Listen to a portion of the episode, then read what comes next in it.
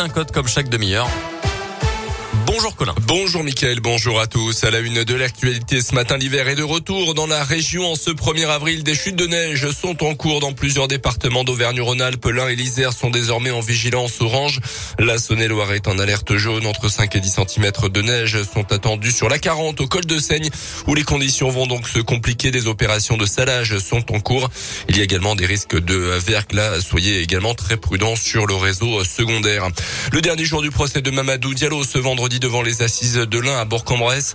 Cet homme d'une trentaine d'années est jugé depuis lundi pour le meurtre sauvage de Catherine Burgot en 2008 dans son agence postale de Montréal-Lacluse. Un temps soupçonné dans cette affaire avant de mystérieusement disparaître en 2019. Gérald Thomasin, l'ancien espoir du cinéma français, a été mis hors de cause définitivement il y a quelques mois. Dans l'actu également, ce vendredi 1er avril signe l'entrée en vigueur d'un certain nombre de changements et de nouveautés susceptibles d'impacter votre quotidien et votre porte-monnaie aussi. On fait le point avec vous, Valentin Chenard. Oui, elle était attendue en ce premier jour d'avril. La remise sur le prix du carburant promise par le gouvernement arrive à la pompe. En pleine flambée des prix du gasoil et de l'essence sur fond de guerre en Ukraine, la ristourne sera de 18 centimes par litre.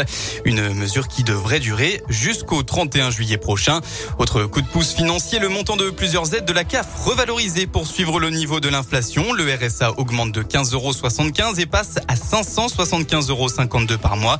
La prime d'activité, l'ensemble des prestations familiales et l'allocation aux adultes handicapés vont être aussi boostées d'1,8%.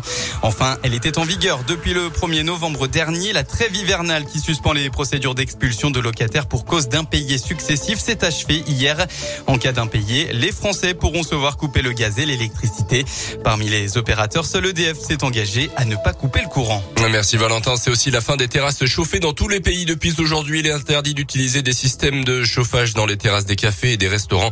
C'est dans le cadre de la loi climat. Dans l'actu aussi, le robinet de gaz en provenance de la Russie pourrait être coupé à partir d'aujourd'hui. C'est ce qu'ont annoncé hier les ministres de l'économie français et allemand. Vladimir Poutine a annoncé que les consommateurs de gaz russes de pays, je cite, inamicaux devront payer en roubles leurs factures. Une option écartée par les pays européens. Sur le terrain en Ukraine, est toujours très tendue. Le cessez-le-feu à Mariupol, la grande ville du sud, promis par les Russes pour évacuer les civils bloqués sous les bombes, n'a pas été respecté hier. Dans la soirée, Moscou a indiqué qu'un nouveau couloir humanitaire serait ouvert ce matin. Dans l'actu sportive, la GL de nouveau la tête à l'endroit après sa victoire rassurante à Podgorica mercredi en Eurocoupe. La GL se présentera demain soir sur le parquet de Nanterre, 9e en championnat cette fois-ci, avec euh, l'ambition de terminer en boulet de canon cette saison en élite. 11e, la jeu vise donc le top 6 pour disputer les playoffs si importants pour le club récent, surtout après son élimination de l'Eurocoupe. Axel Julien, le capitaine de la GL Bourg micro Radio Scoop de Didier Berthet le minimum qu'on devrait faire dans ce club-là, c'est les playoffs. Donc on va essayer d'atteindre cet objectif. Après, c'est que là aussi, ça va être compliqué pour se qualifier, mais euh, mais voilà, là, on a une vraie chance de ne pas gâcher cette saison et euh, ça commence par Nanterre. Donc euh, même si c'est un déplacement, il va falloir qu'à un moment donné, on gagne les matchs à l'extérieur et aussi psychologiquement pour pour les autres équipes, montrer qu'on revient bien, ça pourrait les les déstabiliser. Donc il faut vraiment qu'on gagne vite des matchs d'affilée pour pouvoir remonter petit à petit au classement. Nanterre, c'est un concurrent euh, plus ou moins direct. Ça nous rapprocherait d'eux. Donc euh, voilà, nous de faire un gros match pour, pour l'emporter et revenir avec la victoire.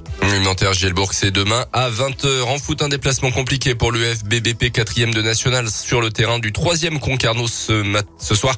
Les Bretons sont à 3 points devant les Burgiens qui fera donc une bonne opération en cas de victoire. C'est à partir de 19h. Et puis du rugby, on suivra en Pro D2 le derby, euh, ce derby entre Yona et l'US Bressan.